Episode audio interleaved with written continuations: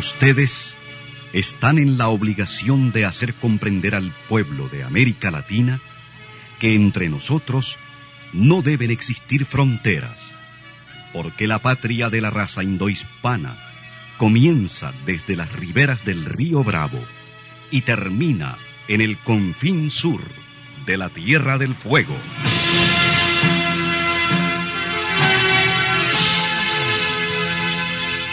Sin fronteras. Un recorrido por los campos sin límites de la información, la música, la cultura, la economía y el deporte. Los hechos y los hombres que todos los días construyen un mundo sin fronteras. Buenos días. ¿Quién vive en Nicaragua? Gente que no vende patria. Con Luis Enrique Guerrero y con Carlos José Hurtado, bienvenidos a Sin Fronteras de hoy, 19 de marzo de 2021, 6 de la mañana con 30 minutos. Sin Fronteras, la revista, con William Griggs Vivado. Sintonícenos en Radio La Primerísima, 91.7 y 105.3 FM. En la web www.radiolaprimerísima.com en Bluefields, Radio Única, 105.5 FM, Radio Bluefield Stereo, 96.5 FM, Radio Caribe en Bilwi, 100.9 FM, Radio Qué Buena en San Isidro Matagalpa, 104.5 FM, y en Bonanza, Radio Estéreo Bonanza, 99.7 FM.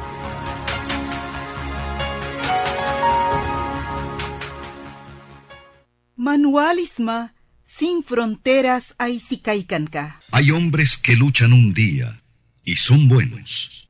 Hay hombres que luchan un año y son mejores. Pero hay hombres que luchan toda la vida. Esos son los imprescindibles. 6 de la mañana con 33 minutos. Para los católicos hoy es día de San José. Carlos José, ¿no? La Chepita. Y aquí hay un montón de José Carlos José Martínez. Montones de José ahí en, esta radio. Alberto José, creo que ¿no? Alberto José Martínez Vargas. ¿Quién más? Un montón. Yo no me acuerdo ya. Y yo tengo un cumpleañero a quien conozco desde que nació. Allá en San Pérez de Ribes, Cataluña, la provincia de Barcelona.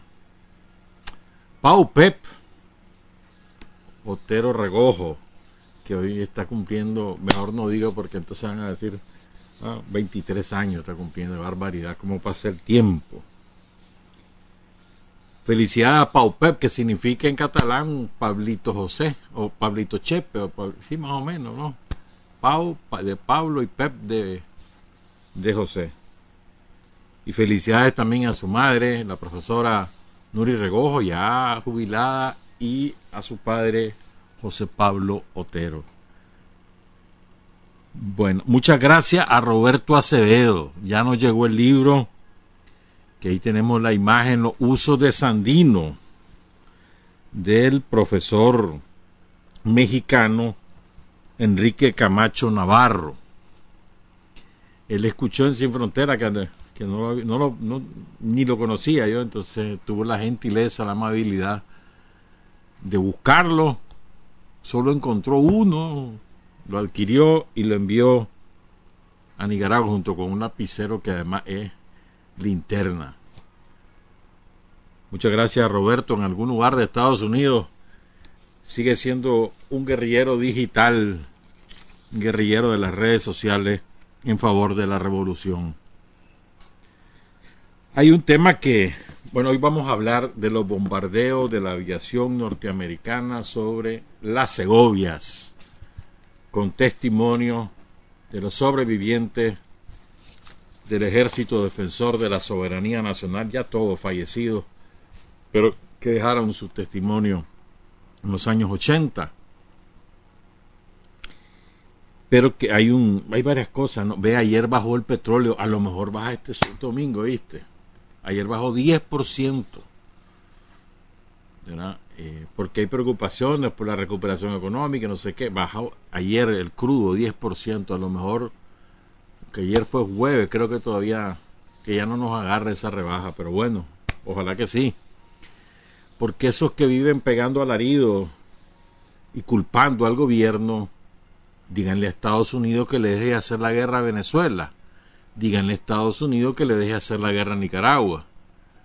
Si dos guerras cesan, inmediatamente aquí bajará el precio del combustible, inmediatamente, porque podremos traer combustible de Venezuela y además volveremos a abrir toda la gasolinera de Petronic y Petronic podrá importar, ¿verdad? El petróleo.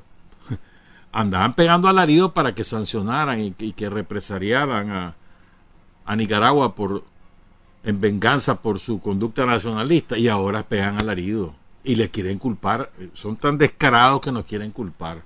¿Hay una carga impositiva? Sí la hay pero somos el tercer combustible, perdón, el tercer país con el precio más bajo del combustible. está más alto Costa Rica, estamos al mismo nivel de Honduras, el más bajo es, es Panamá y después El Salvador. Guatemala un poquito más bajo que nosotros y la carga impositiva, la de Nicaragua, es también la tercera, así que no vengan con cuentos. Y recuerden además que nosotros no tenemos puerto de aguas profundas en el Caribe si lo tuviéramos el precio sería bastante más barato porque el transporte sería menor del Golfo de México directo. Ahorita tiene que pasar por el canal de Panamá con todo lo que eso significa y llegar a Puerto Sandino o a Corinto. Hay mucha hipocresía. Que otra, otra buena de Links, ¿verdad? Y amplió los beneficios a, todos los asegurados por la previsional. Es decir, los que se aseguran por sí mismos sin patrón y pagan su patronal y su y su laboral ellos mismos ahora tienen todos los beneficios de los asegurados del régimen regular. Un buen hit se apuntó el links. Como siempre, ¿verdad? ¿Cuántos hits se ha apuntado el links? Fíjate que, eh, eh, que son hipócritas, por Dios. ¿Ah? No voy a ser peyorativo. Me voy a aguantar, pero dan ganas de serlo. En los años 90, el links de, los chamorros canceló, canceló la pensión reducida para los que no habían llegado a cotizar más de 250 semanas. Este gobierno, este INS manejado por el Frente Sandinista, recuperó ese derecho. Y ahí tienen la pensión reducida. Es una nada, sí es una nada, ponerle, pero la tienen. Dos mil y algo de Córdoba. Y además otros beneficios. ¿Ah? y ellos la cancelaron y ahora vienen a hablar de Lincia y decir que la defendieron. Ellos la saquearon, ¿te acordás con Simón Rizo? Saquearon el INS, literalmente. Y después aquella calleja, ¿te acordás? Así que hicieron sanganadas con el INS y ahora resulta que ellos son los, los grandes defensores de la seguridad social. Malditos desgraciados. ¿Ah? Es que no hay manera de aguantarse las ganas de decirle cuatro barbaridades. Pero hay un tema que creo que es importante que le pongamos mente, porque nos concierne a todos los seres humanos que habitamos el planeta Tierra, y es las tensiones crecientes entre Estados Unidos, Rusia y China. Hoy hay una cumbre allá en Alaska, entre China y Estados Unidos, bueno, ayer y hoy al, mediano nivel, secretario de Estado y el asesor del Consejo de Seguridad Nacional de, de, Biden, y por China el canciller y el responsable del Partido Comunista de China para las relaciones internacionales, y ya se dijeron cuatro chanchadas. Y eso va para largo. Pues, el principal problema de los gringos es que están a la saga de, de China en la competencia económica y eso para ellos es menos real. Entonces van a, hacerle la guerra a China comercial o de cualquier otro tipo para que los negocios siempre sean ellos los dueños. El fondo es económico, como siempre ocurre, con nosotros es igual, con Venezuela es igual, con Cuba es igual. ¿Te imaginas Cuba si no tuviera la guerra despiadada desde hace 60 años, el desarrollo que tendría Cuba? Pero le tienen miedo al socialismo, pánico, y ahí está el resultado. Entonces, Biden le dijo asesino a Putin. Anoche del miércoles, la cadena ABC News transmitió una entrevista pregrabada con Joe Biden. en el programa que se llama Good Morning America. Perdón, la mañana del... No, pero lo transmitieron... Hicieron un adelanto en la noche de lo transmitieron ayer en la mañana. Entonces el periodista le pregunta si cree que Putin es un asesino. Y Biden le dice que sí. Yes. ¿Ah? Ese mismo día Rusia mandó a retirar a su embajador en, en, Washington para evaluar la relación ese mismo día. ¿Ah? Pero ayer le dio, respondió Putin. Qué manera más inteligente y más digna y más firme la de, de, de responder. Salvaje ese Putin. Voy a, ir leyendo esas declaraciones porque es que vale la pena. Dice Putin, en lo que concierne a la declaración de mi homólogo estadounidense, o sea, estamos al mismo nivel, papá. O sea, para comenzar, de mi homólogo estadounidense, ¿verdad? Le dice, ¿qué le contestaría? Ah, antes dice, efectivamente nos conocemos en persona porque cuando fue vicepresidente se conocieron. ¿Qué le contestaría? Le diría que esté bien, le deseo salud, y, no lo digo en broma, dice. Ya van a saber, después comento eso, le deseo salud, ¿por qué lo dice? Y después dice, cada quien ve a otra persona tal y como se estima a sí mismo. cada quien ve a otra persona tal y como se estima a sí mismo. O sea, si él me ve como asesino es porque él se cree asesino. Tercer balazo. En la historia de cada pueblo, de cada estado, hay muchos acontecimientos muy difíciles, dramáticos y sangrientos. Pero cuando evaluamos a otras personas o incluso a otros estados, otros pueblos, como si nos mirásemos en el espejo siempre, siempre vemos nuestro reflejo. ¿Ah? Siempre transferimos a otra persona lo que respiramos, lo que somos en esencia.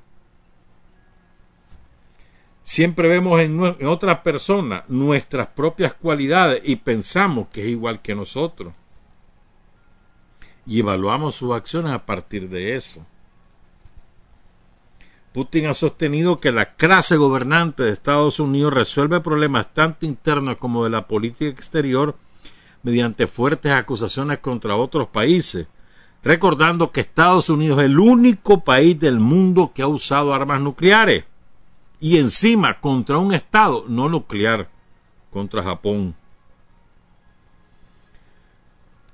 Dice que eh, Rusia se dispone a mantener ciertas relaciones, perdón, este, Rusia evalúa que la Casa Blanca quiere tener ciertas relaciones con Rusia, pero sobre aquellas cuestiones que son de interés para los propios Estados Unidos y bajo sus condiciones. Y entonces aquí le responde Putin aunque piensen que somos iguales que ellos, somos personas diferentes. Tenemos otro código genético, cultural y moral. Pero sabemos defender nuestros propios intereses y vamos a trabajar con ellos, aunque en aquellas esferas que nos interesan a nosotros y bajo aquellas condiciones que consideramos beneficiosas para nosotros. Y tendrán que hacerle caso a esto. Nosotros, teniendo en cuenta nuestros intereses nacionales, vamos a desarrollar relaciones con todos los países del mundo, incluido Estados Unidos. Luego dijo de que él cree que en el establishment de Estados Unidos, o sea, estamos hablando del Estado profundo, dice, hay muchas personas honestas y honradas. Y en ella, dice, Rusia se apoyará en sus relaciones con, con Washington. Y luego al final le dice, bueno, hablemos pues, tengamos una plática virtual, cuando vos querrás, en el momento que si querés mañana, si querés el lunes, cuando querrás, hablemos. ¿Verdad? Dice que la vez pasada fue Biden el que lo llamó después de haber asumido la presidencia. Ahora le dice, pues hablemos de nuevo. Y, la, y, y este, sin demora, en forma directa, una discusión abierta, le dice Putin. porque no quiero darle largas al asunto. Quiero ir el fin de semana a la taiga a descansar a una casa de verano. Eh, ha sido genial, mano. Como las potencias nucleares más grandes, tenemos una responsabilidad especial hacia la seguridad estratégica en el planeta. Dice, ambos países deben continuar las relaciones para no caer en picado así. Esto es importante, hermano. Todo lo que ocurre entre los dos gigantes hay que darle seguimiento. Entre los tres gigantes, perdón, hay que darle seguimiento. Europa es un apéndice de, de los gringos. Los europeos ya no pintan nada. Son simplemente cola de ratón. Bueno, vamos entonces a hablemos un poco de de Sandino, vamos a hablar de, San, de más bien de lo que el pueblo de Nicaragua sufrió a manos de la aviación norteamericana. De eso queremos hablar. Nos vamos a apoyar en varias cosas.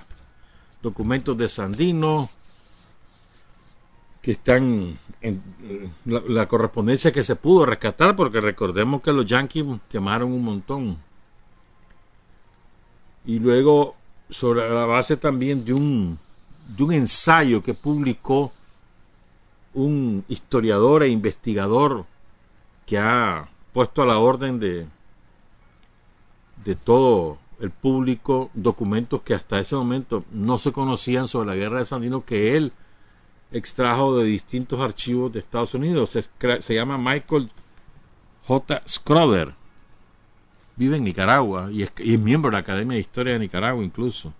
Entonces él publicó este artículo en su página en Rebelión Sandino, o Sandino Rebelión, perdón, y, en la revista de temas internacionales de septiembre de 2007. En, ambas cosas está este ensayo, ¿verdad? Ah, antes, ¿sabes que Pablo Emilio Barreto me mandó a decir que recuerden, el compañero Pablo Emilio Barreto, periodista, investigador, de los pocos eh, que ha hecho un trabajo sistemático para recopilar la vida, la obra, la gesta de centenares de muchachos y de muchachas que cayeron combatiendo o fueron asesinados por la Guardia Somocista entre los años 70, 60 y 70. Entonces, Pablo Emilio nos recuerda que él tiene todos esos documentos en su página que se llama Pablo Emilio Barreto, todo, todo seguido y en minúscula, punto TK. T, T de todo, K. Casi 400 escritos, incluyendo los libros Sandinista, La insurrección sandinista victoriosa en Managua, El repliegue táctico, las masacres y las masacres somocistas. Esos son sus libros. Tres años de investigación y tiene previsto imprimirlo. Y otra cosa que está que ha propuesto Pablo Emilio es levantar un monumento a los héroes y mártires caídos en la insurrección en Managua y en el repliegue de Managua a Masaya. Y él propone algunos sitios para levantar este monumento frente al puente del Edén, en la rotonda de Horizonte, en el puente de la Reinaga hacia el lago o en las cercanías de Vía Progreso y Santa Rosa. Esa es su propuesta, pero dice que todavía está pendiente, pues tal vez la alcaldía de Managua algún momento tiene los fondos para levantar ese monumento que hace falta para los héroes y mártires del repliegue de Managua a Masaya. Gracias, Pablo Emilio. Vamos entonces con esto, miren. El, ensayo lo escribe el profesor Scroder porque hubo un norteamericano, ¿verdad?, que se llama Ray R. Johnson, que en 2001 publicó una tesis en, la cual argumenta que los marinos de Estados Unidos habían ejercido control en los bombardeos, cuidando a los civiles y no sé cuánto. Pero se apoya solamente en documentos de los marinos publicada en la Gaceta del, Cuerpo de la Marina. El cuerpo de Marini llegó a extremos inverosímiles para evitar bajas civiles innecesarias, dice ese profesor, ese investigador norteamericano, Ray Johnson. Entonces él escribió este ensayo para refutarlo. ¿verdad? Eh, dice que muchos años después este Johnson le mandó un correo disculpándose y reconociendo que la interpretación tenía defectos profundos y le agradeció porque Schroeder no lo ataca a él, sino que lo que hace es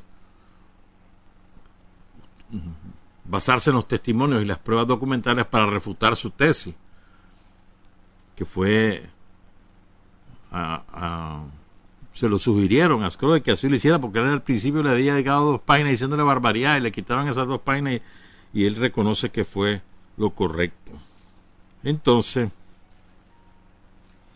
vamos a leer algunas cosas. Cuenta en ese ensayo, Schroeder, oigan esto, qué interesante. Recuerdan, hemos hablado aquí de la conferencia panamericana que convocó Estados Unidos, bueno, era la séptima o la sexta, si mal no recuerdo, en La Habana, en enero, una semana tardaron. Allí hubo algunos que levantaron la voz por la defensa de Nicaragua, como Argentina o El Salvador, ¿verdad? Pero la mayoría no, estaba con los yanquis, como siempre. Entonces, ahí había un interés continental sobre esa conferencia, todos los diarios norteamericanos y los principales diarios de la época de América Latina enviaron corresponsales la cobertura. Entonces, había un humorista que se llamaba Will Rogers, que llegó ahí a La Habana a cubrir la conferencia panamericana. Llegó el 15 de enero, era la sexta conferencia. Entonces él escribía en el Daily Telegram y, escribe lo siguiente. Requiere un poco de humor para que esta gente entienda que nosotros, oigan esto, con una mano estrechamos manos y con la otra disparamos. Esos son los yankees. Mejor, mejor retratado, difícil, hermano y ese la referencia que los yanquis andaban ahí saludando a todo el mundo en la conferencia de La Habana y al mismo tiempo a mil kilómetros de distancia estaban bombardeando las Segovias porque en aquel momento ocurría el bombardeo sobre el Chipote de lo cual ya vamos a hablar en esas primeras dos semanas de enero fue un bombardeo despiadado ¿verdad? sobre todas las montañas de Quilalí las de Murra toda esa zona donde estaba el Chipote entonces, eh, eso, eso tuvo un eco en, la prensa continental que después rebotó a Europa. Pero eso fue un escándalo mundial. El bombardeo aéreo de Estados Unidos sobre las montañas segovianas, que no era el primero en Nicaragua, era el, segundo, a ver, el tercero, perdón. El primero fue en Chinandega, a finales de, 2020, de 1926, de, quemaron gran parte de Chinandega. El segundo fue en Ocotal. Y el tercero fue este. Siguieron muchos más, ¿verdad? Y no crean que tampoco salieron indemnes, no, si le bajaron varios aviones los, los soldados de Sandino, ¿verdad? Pero es interesante esto. Fíjate que me encontré por ahí, ahí en, en los documentos de Sandino. Quiero leer parte de este documento porque es muy importante los conceptos que aquí vierte. A propósito todos estos desgraciados que ahora se las quieren picar de grandes defensores del pueblo de Nicaragua, que jamás en su vida han sabido lo que es los problemas de una familia común y corriente. Toda la, la rancio oligarquía, así le dice Sandino, por eso es que lo quiero leer. Es en una carta que Sandino le manda, tan temprano como el 22 de octubre de 1927. Sandino solo tiene cuatro meses de estar en la guerra antiimperialista. 4 de mayo empezó y esto es en octubre de 1927, cinco meses, poco más. Carta a Berta Munguía, baluarte de los defensores de la integridad nacional de Nicaragua, fechada en el Chipote el 22 de octubre de 1927 ella era secretaria del Grupo Solidario del Movimiento Obrero Nicaragüense en León. Fíjense bien, una mujer. A ustedes que, machista, que no les gusta nada que se hable de las mujeres, va, pues ahí está, mira, esto es dirigida a una mujer. Entonces, en la, la señorita Berta Munguía había publicado una carta, se la habían mandado a Sandino y dice Sandino, vuestra misiva del 29, del próximo pasado 29 de septiembre, ha sido en mis manos, a la cual tengo el gusto de referirme. De referirme. Agradezco altamente la distinción que habéis hecho al honrarme como presidente honorario de vuestro potente conglomerado del Grupo Solidario del Movimiento Obrero Nicaragüense, quedando a la vez entendido de la solidaridad que tratan de acuerpar, la cual está justificada en el mismo idealismo que encarna mi principio libertario, espiritualizado en el gran amor a, nuestra patria y cristalizado en la redención de los obreros y artesanos nicaragüenses.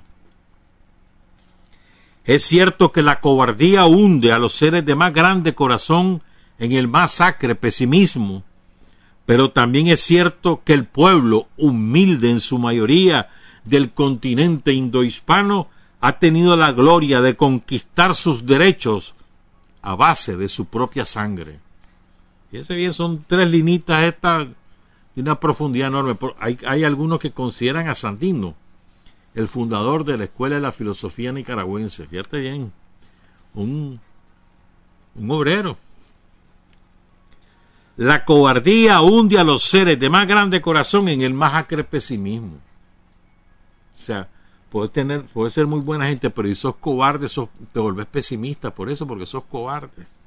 Y le recuerda a todos que los logros, la, los derechos de los pueblos son conquistados a base de su propia sangre. Sí, sigo en la carta a Berta Munguía.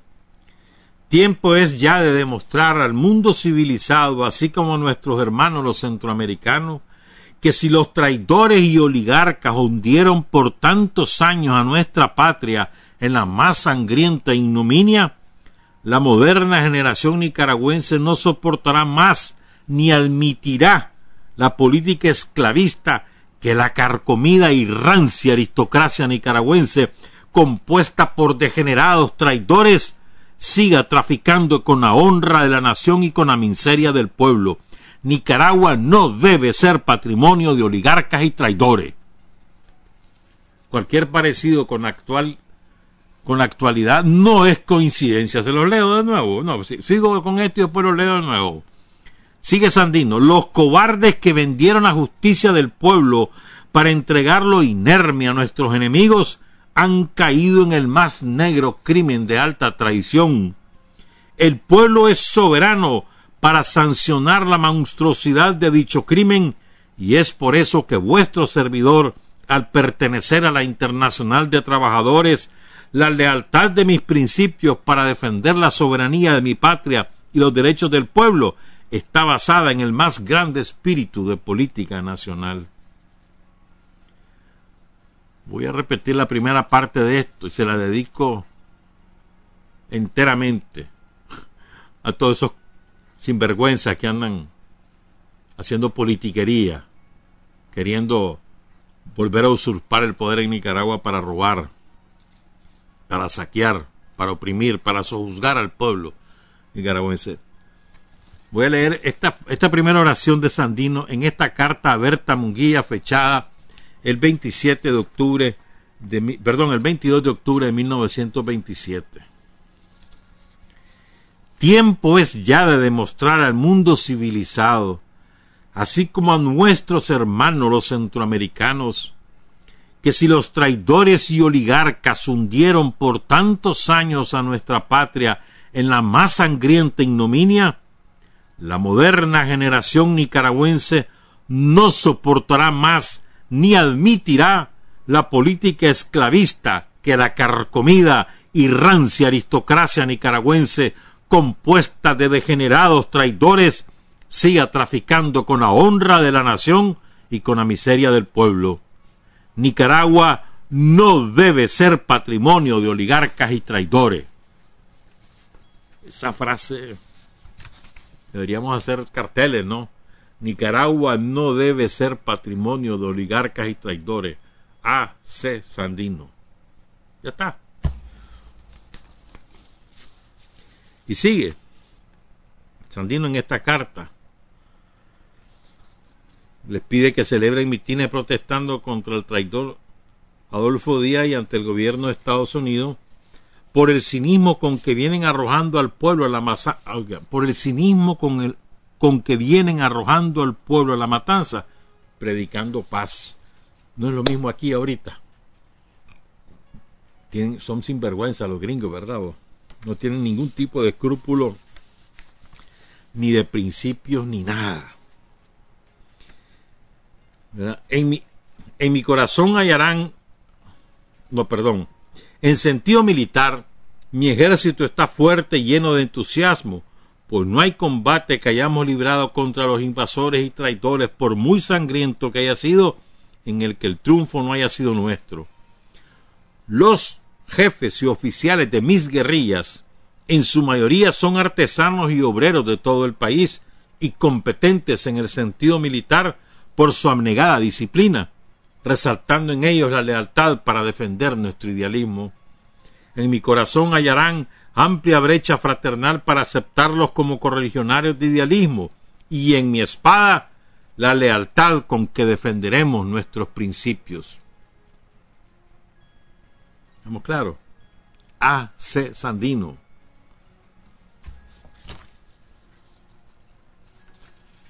La carcomida y rancia aristocracia nicaragüense, degenerados traidores, Nicaragua no debe ser patrimonio de oligarcas y traidores. 22 de octubre de 1927. Pues vamos ahora con esto de los... Bueno, vamos a hacer la pausa y venimos con el bombardeo a Ocotal, San Fernando y demás. Son las 7 de la mañana con 3 minutos. Para decir la verdad hay cinco dificultades. Tener el coraje para comunicarla, la inteligencia para reconocerla, el arte para convertirla en arma, la capacidad para seleccionar a aquellos en cuyas manos será útil y la habilidad para propagarla. Mundi Winsdi para Praidititanra, Sin Fronteras Programica Back, William Grisby Vado Mai Aisisa. Está usted sintonizando Sin Fronteras. Siete de la mañana con ocho minutos. En julio de 1927, las fuerzas yanquis tenían aproximadamente unos 500 hombres entre marinos yanquis y ya gente de la que se llamaba la contabularia, que fue el presidente de la Guardia Nacional, asentados en Ocotal. El jefe de esas tropas era un tal capitán Hatfield. Entonces, ese tipo con toda la arrogancia imperial que te puedas imaginar, hay el famoso telegrama que le manda a Sandino y lo conmina a rendirse o a ser asesinado como bandido, como ladrón, como delincuente. Entonces Sandino le leyó ese telegrama a toda su tropa, la mandó a formar ahí en San Rafael, le leyó y la tropa dijo eh, muerte a los yanquis y la, tropa pidió atacar Ocotal. Sandino había mandado varias columnas a, exploración a varios, en varios rumbos, San Rafael, perdón, a Yalí, hacia Yalí, hacia Jinotega y hacia otras zonas del, circundantes a San Rafael. Y entonces este, tenía pocos hombres, tenían unos 60, 100 hombres armados. Pero había muchos campesinos desarmados ¿verdad? que querían también participar. Entonces deciden ir a atacar Ocotal. Se van para Ocotal. Y en el camino muchos campesinos se va sumando. Campesinos empobrecidos, pues, pero sin arma. Es más gente que brava, pues resentida tantos años de, explotación y demás. Entonces llegan a, a Ocotal, atacan el cuartel de los marinos. Y, y ahí tenemos las dos visiones. Según Hatfield, en el informe que él ofrece, el informe que le manda a su jefe en Estados Unidos, Él ubicaba las fuerzas participantes de los bandoleros, dicen 500. ¿Ah? Fuego pesado de rifle y de ametralladora continuó hasta las 10 y 15 de la, de la mañana. Empezó en la madrugada, a las 3 de la mañana. A esa hora, dos aviones llegaron, sobrevolaron la ciudad, captaron los mensajes y dispararon ráfagas de ametralladora. Un avión artillero infante, el piloto era el artillero infante Wodarczyk, parece un apellido polaco, voló a baja altura sobre terreno y luego tiró la palanca hacia arriba y recuperó altitud. Después el otro avión con el piloto teniente Boyden echó tres mulas fuera del campo con el avión. Aterrizó en el, aeródromo, le avisaron que Sandino estaba en Ocotal y después se fueron, despegaron y se fueron para Managua. Mientras tanto, el otro avión atacó en un punto en el río una milla al sureste de la ciudad. Se sumergió tres veces atacando con la pistola delantera, tiró 230 disparos. ¿Estamos claros? A las 13 y 15, a la 1 de la tarde, con 15 minutos, una formación de cinco aviones, según Hatfield, hizo vuelo en formación sobre Ocotal cada avión llevaba bombas de fragmentación de 17 libras y dos pistolas con 800 rondas de municiones. Los aviones llegaron a Ocotal a las 14 y 40, a las 3 y 50 salieron de Managua, a las 14 y 40 llegaron. En el borde sureste de la ciudad se observaron a unos 50 caballos de montar con los hombres en una casa cercana. Del reconocimiento parecía que los bordes del sur y sureste de la ciudad estaban ocupados por las tropas de Sandino. Los aviones circularon en columna y sumergieron a su vez a atacar con bombas y disparos a las tropas de Sandino. Varios impactos directos fueron observados y el efecto fue inmediato, los hombres saliendo en tropel de las casas y arrojando sus armas mientras se corrían. Después de que los aviones habían bombardeado a estas tropas, el ataque fue seguido por un nuevo ataque con ametralladoras fijas y sueltas para completar la ruta. Los aviones sobrevolaron la ciudad varias veces y dispararon sobre numerosos grupos de bandidos huyendo. El capitán Hatfield tenía su sede en el centro de la ciudad con el panel de identificación del destacamento establecido en la calle frente a la casa. A las tres horas con 15 minutos, perdón, a las 3 de la tarde con 15 minutos, después de haber lanzado todas sus bombas, se dio la señal de montaje y los aviones regresaron a Managua. El bombardeo y ataque de, ametralladora causaron numerosas víctimas en las fuerzas de Sandino. El efecto mural era muy grande, los hombres arrojando sus armas y corriendo por todas las direcciones de la ciudad hacia los bosques. El ataque de ametralladora que siguió completó su derrota. Eso dice Hatfield. Ahora veamos lo que dice Sandino. ¿Eh? Dice, cuenta Sandino. El 1 de agosto de 1927 escribió este informe. Se llegó a Ocotal 15 minutos antes de la una de la mañana del 16 de julio próximo pasado. Mientras se hizo el dispositivo de combate transcurrieron 15 minutos. A la una en punto sonó el primer disparo contra el retén que los invasores y traidores tenían en el lugar del divisadero, el cual se tomó por asalto siendo simultáneos todos los asaltos a los demás retenes que tenían alrededor de dicha población, los cuales fueron aniquilados y perseguidos los que lograron fugarse hasta el centro de la ciudad. El combate duró 15 horas hasta las 4 de la tarde. Habiendo sido sitiados y sin poder beber agua, los yanquis y esbirros constabularios. Aquí quiero hacer una anotación. Hatfield dice en el informe este que Sandino le manda un emisario cuando tienen rodeado el cuartel y le manda a decir que si no se rinden van a quedar encerrados y se van a morir de sed. Entonces Hatfield se ríe y dice, él no sabía que nosotros teníamos agua disponible para una semana, que tenían almacenada agua para una semana. Pero bueno, Sandino dice, habiendo sido sitiado y sin poder beber agua, los yanquis y esbirros constabularios. El pavor los obligó a sostenerse en sus murallas esperando ahí la muerte que nosotros les quisiéramos dar. Pero nuestro corazón humanitario dio lugar a que se nos criticara, porque para acabar con ellos lo más sencillo era haber incendiado las dos manzanas donde quedaron reducidos los cobardes felones que hacían alarde de grandezas. Las familias dueñas de casa que componían las dos manzanas nos suplicaron con lágrimas en los ojos no acentuáramos la desgracia en que quedarían si procedíamos a incendiar.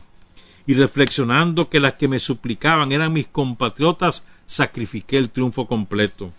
Así fue que aquel, aquel atajo de cerdos quedó con vida, pues sobre mi triunfo se imponían los intereses de mis connacionales, y eso obligó a dar órdenes a mi gente para replegarse y salir en perfecta organización.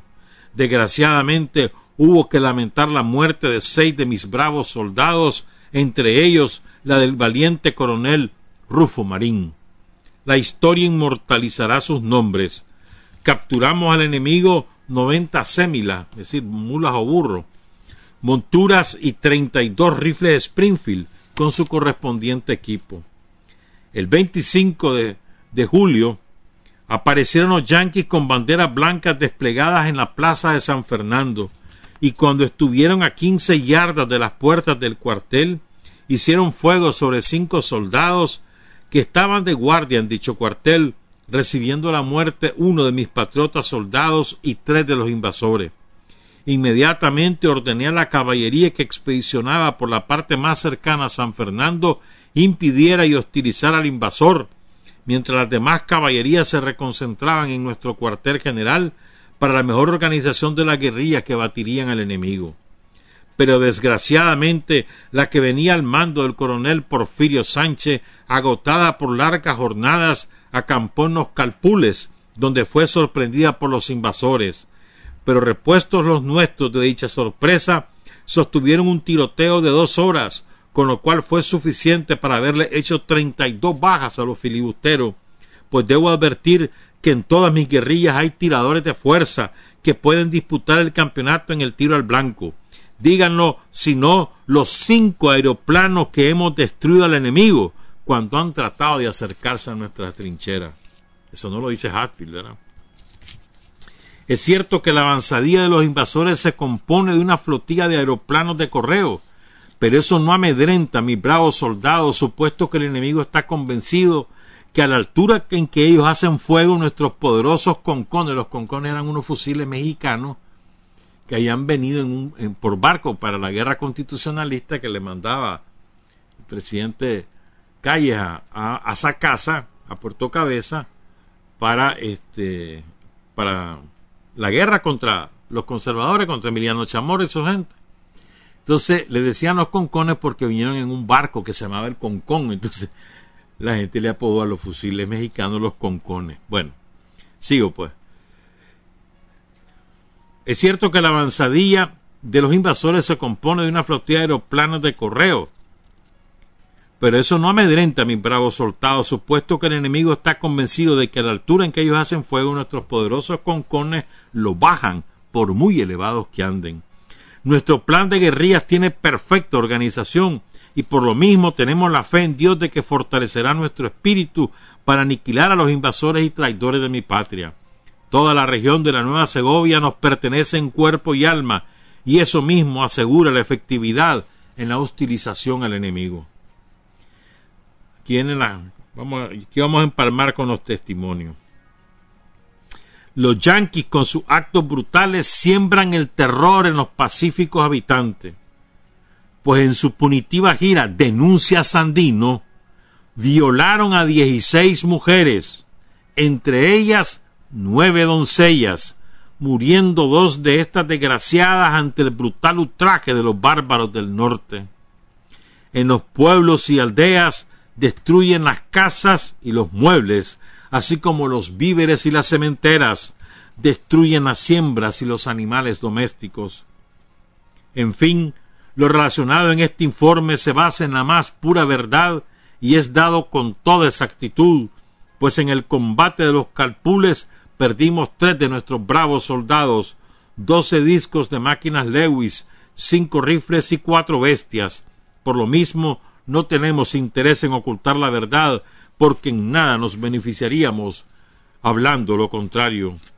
Pueblo hermano, para terminar solo me falta manifestar que, sus compañeros de armas han sentido honda amargura al haber identificado entre los muertos hechos al enemigo a muchos de nuestros compañeros. Compañeros se refiere a los que estaban en el ejército liberal. Que ayer nomás compartían unidos el calor del vivac defendiendo el mismo ideal y hoy tal vez por un mendrugo que les arrojan asesinan a nuestros mismos hermanos. Reflexionen que antes que todos son nicaragüenses, que su actitud da lugar a la masacre censura. Nosotros permaneceremos en armas con toda decisión y abnegación mientras Adolfo Díaz permanezca en la presidencia y después va con lo... Y me, encanta esta manera de evocar a, su, a los héroes de Sandino. Es muy lindo.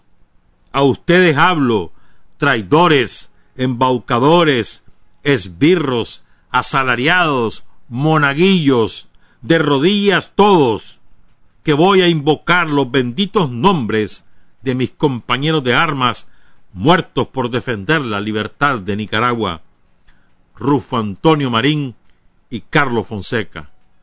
Carlos Fonseca, homónimo del fundador del Frente Sandinista, que cayó en esos combates de San Fernando, era un oficial muy destacado y él era de origen hondureño. ¿Verdad? Después vamos a contar más tarde esto, que es la parte de lo, del chipote. Esto eh, Estados Unidos decide bombardear toda la zona de San Fernando y más allá a principios de 1928 porque en diciembre Sandino le había le había hecho bajas muy importantes en las cruces. Vamos a contar lo de las cruces el famoso combate de la Cruz, que fue una victoria resonante de Sandino y una derrota estrepitosa de los Yankees. Dice Sandino, los sandinos estábamos en el chipote. Fuertes núcleos de yanquis renegados fueron destacados para combatirnos, pero les puse emboscadas avisado oportunamente del avance norteamericano. Y en un lugar que convergen varios caminos que conducen a El Chipote, llamado Las Cruces, dimos el primer combate de una serie de cinco librados en esa región de noviembre a enero. Nos emboscamos y atrincheramos en lugares convenientes y ahí colocamos nuestras ametralladores, ametralladoras. Llegó el enemigo y abrimos fuego. Fue una carnicería espantosa, dicho por Sandino. Los piratas caían como hojas de árboles, y nosotros, bien protegidos, apenas si teníamos bajas. Y luego del primer encuentro le extendimos emboscadas a las columnas que iban a reforzarlos. En Tricheras, un lugar así llamado por los españoles cuando la conquista, en Barillal, donde se peleó cruelmente, en Plan Grande, tres veces más en las cruces, en donde duró el último combate cuatro días, hasta que nos reconcentramos en el Chipote Muchos hombres perdió el enemigo, nosotros apenas unos treinta. Ahí capturamos peleando una bandera norteamericana. Ahí también murió el capitán Livingston, jefe de la columna de ataque, a quien se quitaron órdenes del día, documentos y mapas. El jefe pirata fue muerto de un balazo de pistola por el mayor Fernando Maradiaga. En las cruces también murió el capitán Bruce, este joven oficial del ejército norteamericano el 24 de diciembre envió un cablegrama a su madre a Estados Unidos anunciándole la proximidad del fin de la campaña porque creía que para el primero de enero estaría concluida la existencia de Sandino. El primero de enero, decía ese telegrama del capitán Bruce a su madre, el primero de enero de 1928 le habremos cortado la cabeza al bandido de Sandino. Bien, dice Sandino, Justamente el primero de enero de 1928, Bruce tenía la cabeza sumida en el estómago, muerto en uno de los combates de las cruces. Sus anteojos de campaña yo los uso, son magníficos, reglamentarios del ejército norteamericano, con su estuche y con una pequeña brújula. Después de esas batallas, las más cruentas de las que se han librado en la lucha de Nicaragua, nos reconcentramos en el chipote, que era el objetivo de los piratas pero la posición era difícil. Nos fueron cercando para evitar que nos aprovisionáramos y el cerco se estrechaba cada vez más. No nos faltaban armas ni parques porque en los últimos encuentros habíamos quitado al enemigo enormes cantidades de cartuchos y armas espléndidas, nuevas y flamantes. Aquí es, después de estos combates que les he contado, es que Estados Unidos ordena el bombardeo masivo en la Segovia. Durante 16 días que estuvimos sitiados, diariamente nos visitaron las escuadrillas aéreas de los piratas. A las seis de la mañana aparecía la primera escuadrilla de cuatro aparatos que se dedicaban a bombardear. Por supuesto que nosotros les echamos balas también, y los pájaros de acero fueron heridos de muerte. Después de cuatro horas de bombardeo, otra escuadrilla sustituía a la primera y continuaba el fuego, hasta que pasadas cuatro horas volvía otra, y así sucesivamente hasta llegada la noche. Pocos daños personales nos hacía el bombardeo, porque estábamos bien protegidos, pero perdimos como doscientas cabezas de ganado de la caballada de nuestro ejército y ganado vacuno para alimentarnos. La situación iba siendo grave, porque la mortandad de animales había hecho la estancia allí insoportable por la descomposición de los cadáveres. Los sopilotes tupieron el espacio por varios días y si bien nos hicieron un servicio porque llegaban a impedir la visibilidad de los aviones, muchas veces confundimos a los aviones con los sopilotes.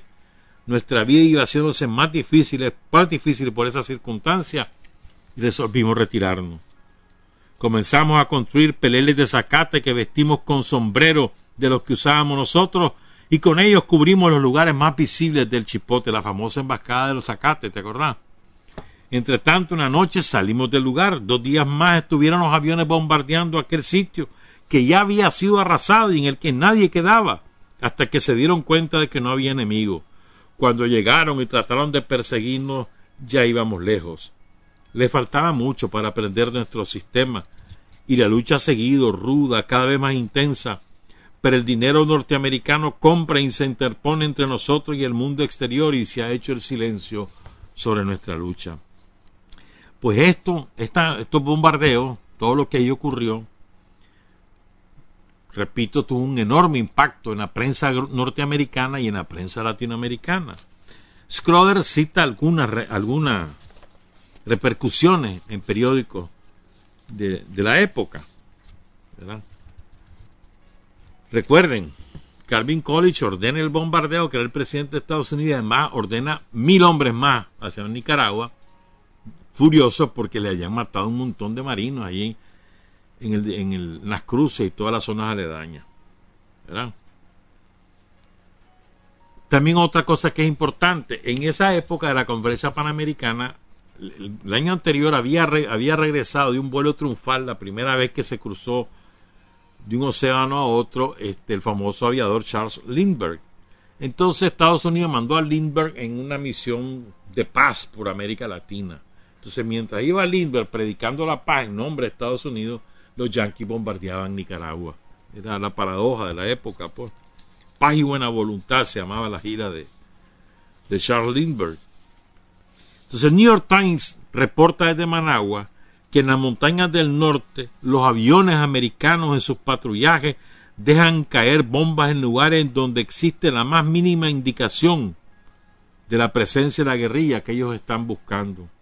El diario Crítica en Buenos Aires denunció un crimen de lesa humanidad, sembrar el odio, cobijar traiciones, enlutar almas y preparar sangrientas refriegas bajo un cielo azul que no es el cielo de la bandera yanqui.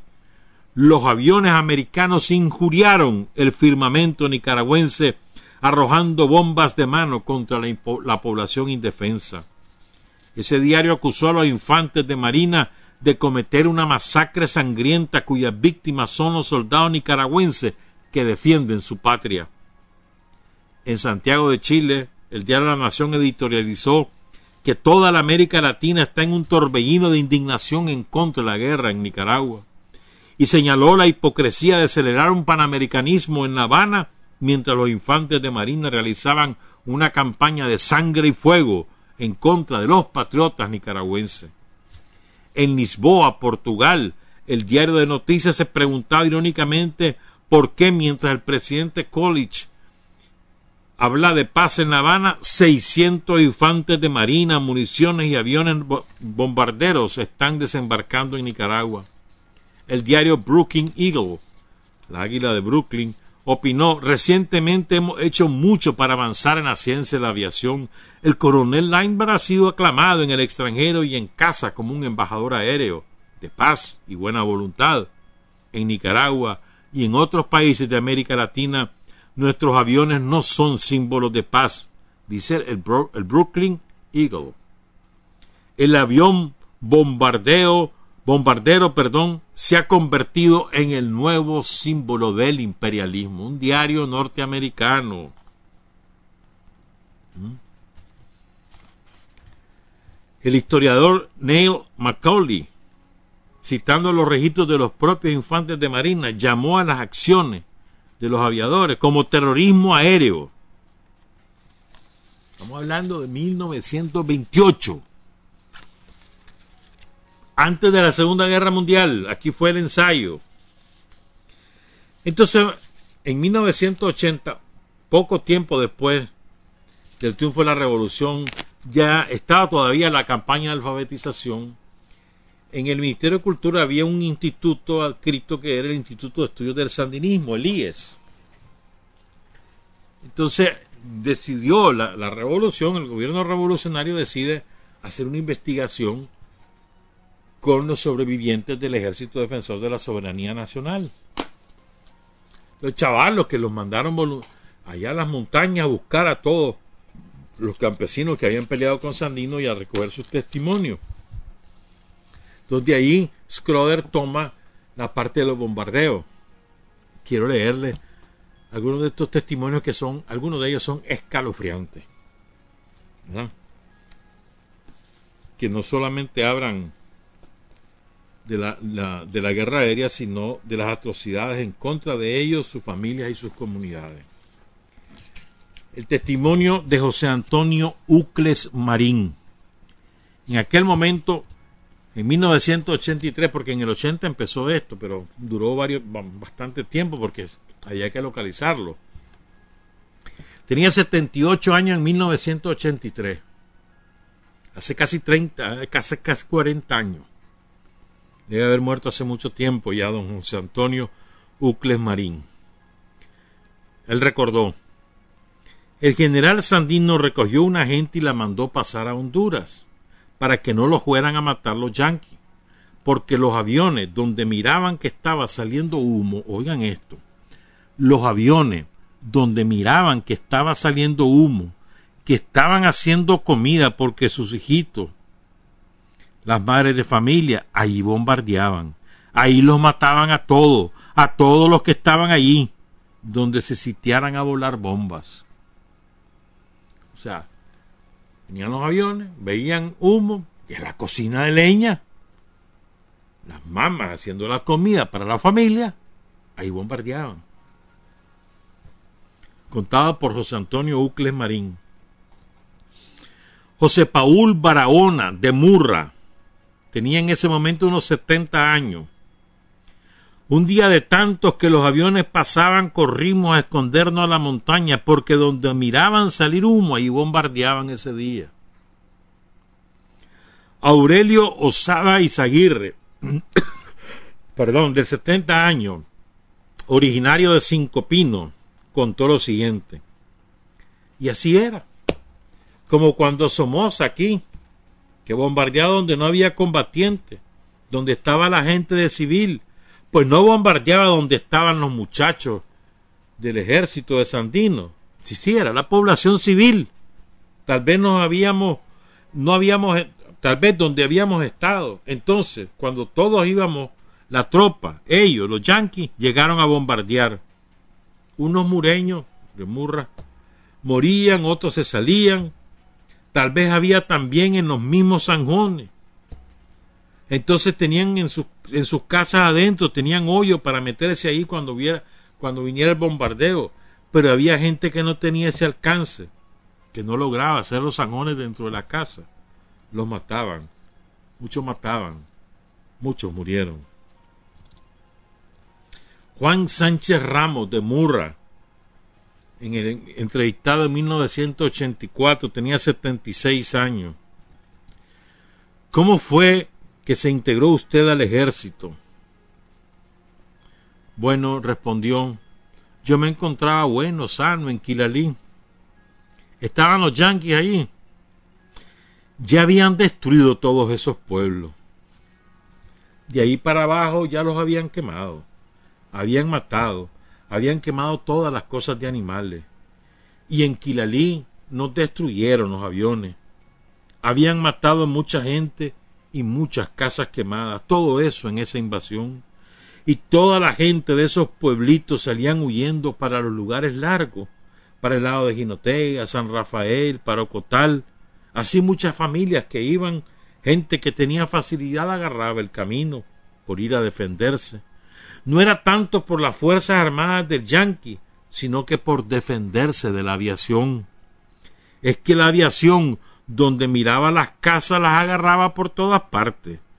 Yo me metí al ejército de Sandino, porque no teníamos otro campo de defendernos, porque a uno lo agarraban los machos, los aviones, y eran muertos por todas partes. Hubo la agresión de aviones, era terrible. Teníamos que correr, buscar asilo, cómo defendernos. Si miraban un, un humo, por ejemplo, la aviación le caían encima hasta cinco, seis aviones bombardeando y acababan todo, hasta la madera, todo lo destruían. Todas esas selvas de montaña las hacían paste. Juan Sánchez Ramos de Murra, bueno, en aquel momento de Murra, pero era de Quilalí, destruyeron Quilalí. Y sigo, ¿ves? Oigan este testimonio, este es cortito, pero es Juan Bautista III García de Quilalí, de 76 años, en el 84 quemaron Quilalí, quemaron Quilalí, porque Quilalí fue un pueblo que lo incendiaron los gringos para hacer campo de aviación y para facilitar el ataque al chipote, quemaron el pueblo. Estamos claros. Santos López, el coronel Santos López también nos recuerda, en memoria de un soldado, recuerda lo que ocurrió antes del ataque a Ocotal. Después de la batalla de Ocotal, cuenta Santos López, la aviación hizo mucho daño a la población entre pérdidas de vidas y pérdidas materiales, ocasionándonos 36 bajas en nuestra fila. Las tropas yanquis acamparon cerca de Quilalí, y antes de atacar enviaron aviación que hizo destrozos terribles en el pueblo. La tropa de Sandino le hizo frente como pudo a la aviación, derribándole un avión al enemigo, un Fokker. Después de esto, las tropas sandinistas se retiraron. Es cuando entonces las tropas yanquis penetran al pueblo ya destruido, haciendo más grande la destrucción, sacando de las ruinas de las iglesias las imágenes y campanas y las tiraron al río. Aquí hubo centenares de muertos entre niños, mujeres y ancianos. Santos López.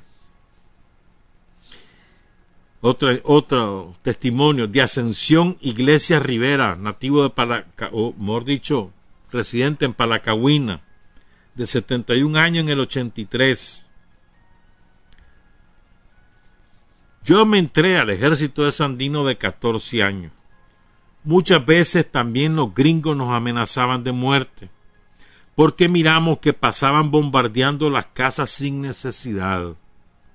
Solamente tal vez porque el pueblo mismo les decía que nos bombardearan porque eran bandoleros, todos manteníamos a los bandoleros. Entonces esa fue la causa para que bombardearan las casas. Y dice Scroder, la representación colectiva de la campaña aérea en estos y otros testimonios es la de un enemigo sin rostro y sin remordimiento que infligía violencia indiscriminada en contra de las casas, pueblos, animales y gente que independientemente de su edad, género, fortaleza física o estatus social, carecía de defensa, con la única opción de rescatar algunas de sus pertenencias y salir huyendo. Fíjense bien, yo creo que me parece a mí que una manera de, de tratar de, de entender es que no, nos ubiquemos en la, en la época. Hace 80, 90 años. 85 años.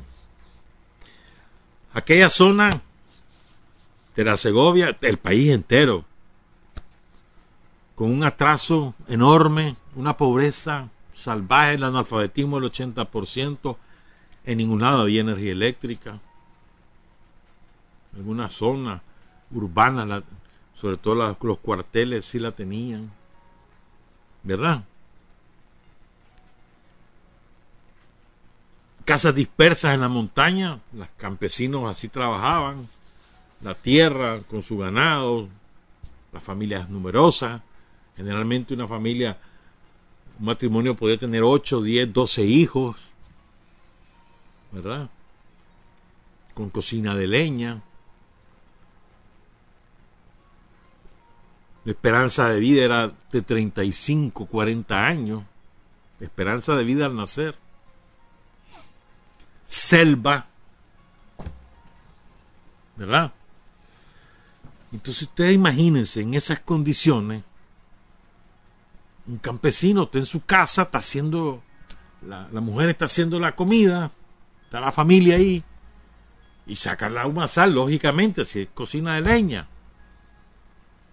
Y de pronto oyen que vienen los aviones y los empiezan a bombardear solamente porque presumen que ellos son apoyo de Sandino. Pónganse en el lugar, o sea, en el lugar de esa familia, el horror que eso significa. Y después vienen la aviación yanqui y destruye Quilalí porque el propósito era tener un campo de aterrizaje y un campamento de los marinos para estar más cerca del chipote y acabar con Sandino y mandaron a destruir el pueblo, primero por, por avión y después las tropas, que se encargaron de saquear e incendiar. Era un pueblo pequeñito. Lo destruyeron. Así funcionan los marinos. ¿Ah? Entonces, ¿cuánta gente mataron? ¿Dónde están esos nombres y apellidos? Imposible. Vos lees los informes de los marinos desde la perspectiva de los marinos, que van incluso incorporando informes de sus eh, asalariados nicaragüenses, los traidores, que los contratan, gente que incluso desertó, algunos gente que desertó del ejército de Sandino, otros, ¿no? Y vos lees eso y cómo van contando, ¿no? A fulano lo fuimos a matar porque había matado a no sé quién y así, ahí van. Eso lo mandamos a fusilar, a eso no sé qué. ¿Cuánta gente asesinaron? Nunca se va a saber. Ya a esta altura, imposible que se sepa. Ya hace 90 años de eso. Imposible que se sepa. Y estamos hablando de gente que era pobrecita, pobrecita. Y gente que también tenía recursos. Que tienen una finca mediana, tenían bastante ganado gente de todo, de todos los estamentos sociales del sector rural. Recuerden que la, el 80% de la población de Nicaragua vivía en el campo en esa época, 80% de los 700 y pico mil de habitantes que eran. Entonces las atrocidades de los gringos, así como las he contado, como hemos contado en otras ocasiones, muchas otras, ¿se acuerdan? Aquellas atrocidades que hacen los gringos en Managua después del terremoto del 31 de marzo, que ahorita se va a cumplir años de 1931, repito. ahorita se cumplen que 80 años, ¿no? No, 90 años, 90 años se cumplen del terremoto del 31. 90 años. Y en eso, y al día siguiente, los, marinos se encargan de saquear el centro de, de la ciudad y hacían borracheras en el cementerio. Saqueaban hasta los entierros, los marinos sea, los marines hicieron aquí verdaderas atrocidades. Esa fue la educación que recibieron los guardias somocistas, la educación de los marinos. De ellos aprendieron esos procedimientos, el bombardeo masivo. ¿No se acuerdan lo que hizo la Guardia en Managua, en Chinandega, en Neón, en Masaya, en Estelí, en Matagalpa? Bombardeo indiscriminado. desapareció el centro de Estelí, el centro de Masaya, el centro de, de León. El León fue particularmente pavoroso. Aquí en Managua, en todos los barrios orientales, ¿se acuerdan? Bombas de 500 libras que caían sobre las casas y quedaban familias enteras sepultadas en los escombros, muertas, niños, niñas, mujeres, ancianos, todo. De ahí lo agarraron. La educación que recibieron fue la de los pilotos de la Marina norteamericana. Es muy importante también, así como nosotros tenemos un hilo conductor, que es Celedón, Sandino, Carlos Fonseca, Daniel, el Frente Sandinista, ¿verdad? Ellos también tienen un hilo conductor. Ellos tienen el hilo conductor de William Walker, ¿ah? de Emiliano Chamorro, de Adolfo Díaz, de José María Moncada, de Anastasio Somoza García, Anastasio Somoza de Baile, los Chamorros. Ellos tienen un hilo conductor de traición, de latrocinio, de crimen. Un hilo conductor, eso, ellos van heredando la, la iniquidad, nosotros vamos heredando la dignidad. Ellos heredan la manera de saquear cada vez que ostentan el poder político. Nosotros heredamos la manera de progresar cuando gobernamos. Ya está. Pero es importante, o sea, recuperemos el sentido histórico en ese sentido, pues ellos heredan una manera de hacer las cosas en la que incorporan el crimen como su principal estilo y nosotros heredamos una manera de hacer las cosas en la que incorporamos la defensa, la dignidad y la soberanía como nuestra principal arista. O sea, son dos fuerzas claramente que tienen claramente sus su vinculaciones históricas, antagónicas, clarísimo. Y lo podemos observar en toda la historia de Nicaragua. Y eso no solamente en esta historia que uno cuenta, sino pueden observarlo, leen a José Gámez o leen a Adolfo, Adolfo Colle, Martínez Colle, o digo que no son historiadores para nada prosandinistas y van a ver el mismo estilo, el mismo estilo de gobierno, el mismo, la misma manera. De saquear de parte del chamorrismo y el somocismo es exactamente lo mismo. Siempre arrodillándose ante los yanquis, siempre Siempre, ese es su estilo. A ver, fíjense. El colmo, pues, ¿por qué le dan el golpe de... ¿Por qué, por qué comenzó la guerra constitucionalista en 1925? ¿Por qué comienza? ¿Por qué Sandino decide venirse a Nicaragua a incorporarse a la guerra constitucionalista? ¿Cuál es el origen de esa guerra? Eh, habían ganado la presidencia Carlos Solórzano, que supuestamente era conservador, pero era conservador cafetalero de Matagalpa y eh, no defendía los intereses de los terratenientes y los ganaderos y los comerciantes, grandes comerciantes de Granada, sino los nuevos intereses de la nueva burguesía caficultora. Entonces, aquello incomodó a Emiliano Chamorro, Adolfo Díaz y toda su claque. ¿Me entendés? Y le dan el golpe de Estado. Lo obligan a salir. El vicepresidente era Juan Bautista Sacasa, le correspondía asumir. Entonces lo persiguieron y lo obligaron a salir también. Así fue. ¿Cuáles eran los intereses económicos? La rapiña, que querían utilizar el Estado para defenderse defender sus intereses. Y por eso sacan a Solórzano del poder y se arma la guerra civil de nuevo. Lo que quiero decir es que ese es el hilo conductor de ellos. Cuando no obtienen el poder por las buenas, lo quieren agarrar por las malas. Y siempre de la mano de los yanquis. Su gran tragedia fue cuando durante la guerra constitucionalista los yanquis se arrechan con los conservadores y dicen, hasta aquí llegamos con ustedes, ahora vamos con los liberales. Y se arreglan con Moncada. Y dicen a Moncada, firma aquí, te voy a dar los reales por cada arma y vos vas a ser el siguiente presidente. Que después, sea, esa casa en, esta, en estas elecciones, no van a competir ni Sacasa ni Emiliano Chamorro. Emiliano Chamorro, vos dejás de joder que ya no volvés a competir. Y vos Sacasa aguantate, que te vas para el otro periodo. Y así fue. Así fue. Entonces los Yankees ponen a Moncada a partir del 28 hasta el 31, 32, perdón. En 32 asume esa casa. Así fue. Pero rompen con los conservadores porque los conservadores habían roto un acuerdo que había con Estados Unidos. Estados Unidos les impuso un acuerdo a los centroamericanos que no iba a reconocer a nadie que, rompiera el orden constitucional y llegara al, poder por un golpe. Y se lo habían advertido a los conservadores, no te metas a eso. Entonces los conservadores desobedecieron a los gringos porque estaban arrechos por sus intereses. Entonces, puestos en el poder, los yankees le dicen, andate, ya no queremos más con vos.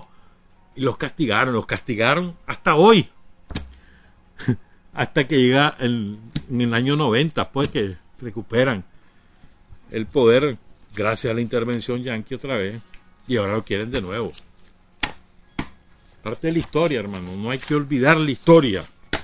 Quiero terminar con esto, hombre, que hay una carta, ya nos vamos, ya nos vamos. espérame, no. No, esto se lo voy a contar otro día. Es que es interesante cómo trata una, carta que le manda Sandino a un tal Adán Maradiaga. es que el lenguaje que ocupaba Sandino para dirigirse a los traidores, a los oligarcas, era durísimo, durísimo. Entonces le manda esta carta en algún día de septiembre, no hay fechas, solo se sabe que es septiembre de 1927, y le dice, señor Adán, señor Adán Maradiaga, profesor de la lengua castellana y liberal gallina. Ignorando la perversidad de vuestro, de vuestro criterio, y refiere a lo que debo hablar, dice, sintiendo a la vez distraer mi tiempo para refutar a vulgaridades que como usted solo merecen el escupitajo de mi desprecio. Mm. Y dice Sandino, nunca he tenido pretensión de exhibirme como intelectual de gran talla, supuesto que mi humilde personalidad desconoce las tortuosidades del idioma de Cervantes, pero sí, tenga usted la firme convicción, y óigalo bien, que por muy grande que sea mi torpeza, el paralelo ante la historia de mi patria entre usted y yo, a pesar de su gran intelecto, es muy distinto. Y para que otra vez sea usted más acercado, más acertado en su crítica despechada, le dice, yo nunca he tenido secretario, yo escribo las cosas de mi puño y letra, no tengo, dice, yo no escribo con sintaxis, prosodio y ortografía, pues entiendo que mi ejército no es un ejército docente, sino un puñado de valientes y abnegados patriotas que defienden con su sangre la libertad e integridad de nuestra patria, la cual con vuestra indiferencia criminal e intelectualidad perversa han dejado mancillar, pues claramente dejan ver que su patriotismo llega a la región umbilical. Además, los desconozco como liberal, supuesto que tu cobardía y estancia en Dalí, Honduras, mientras la patria los necesitó, se exhibió usted como gallina. Yo les puedo dar tiempo para su reivindicación y por lo mismo, si usted quiere aceptar el, empleo de profesor de lengua castellana en mi ejército, con gusto le aceptaré su servicio y le asigno 200 córdobas mensuales y en caso de que no esté equipado porque vendió su rifle, yo le daré un concón o un Springfield para que si sepa usted interpretar a conciencia la abnegación y sacrificio y tenga usted derecho a llamarse liberal, no a censurar al pueblo, a quien con vuestra sabiduría estabas obligado a educar. Es, y el final, lo que, lo que le dice al final Sandino, así se trata a los traidores. Lo que puedo juzgar en vuestra perversidad es que dejan reflejar en ella su idiosincrasia y el vicio de su raza por lo mismo los compadezco, miserable. Patria y libertad, dice Sandino. Así tratan a los traidores, hermano, así es. Sin miramiento. Vámonos a seguir peleando. Trabajar, avanzar, combatir, vencer, patria y libertad. Revolución es sentido del momento histórico. Es cambiar todo lo que debe ser cambiado. Es igualdad y libertad plena. Es ser tratado y tratar a los demás como seres humanos. Es emanciparnos por nosotros mismos y con nuestros propios esfuerzos. Es desafiar poderosas fuerzas dominantes dentro y fuera del ámbito social y nacional. Es defender valores en los que se cree al precio de cualquier sacrificio. Es modestia, desinterés, altruismo, solidaridad y heroísmo es no mentir jamás ni violar principios éticos. Es convicción profunda de que no existe fuerza en el mundo capaz de aplastar la fuerza de la verdad y las ideas.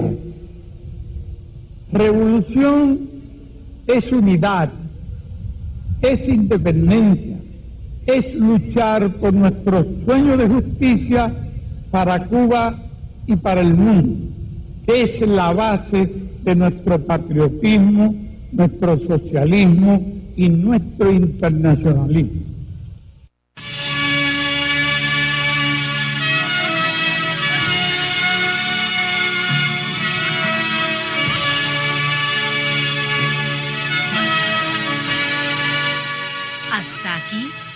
Usted y nosotros hemos recorrido el mundo sin fronteras los hechos que los hombres producen transformando su realidad. Desde aquí, Nicaragua, tierra de libertad.